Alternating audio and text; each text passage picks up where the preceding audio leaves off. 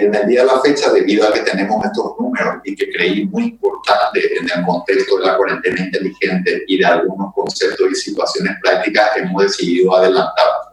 Lo que faltaría sumar, que probablemente lo vamos a hacer un poco más adelante, es la confirmación exacta del número de internados. A la fecha seguimos sin tener eh, internados en terapia intensiva. Vamos a confirmar si existe eh, una variación en el número de internados en camas convencionales.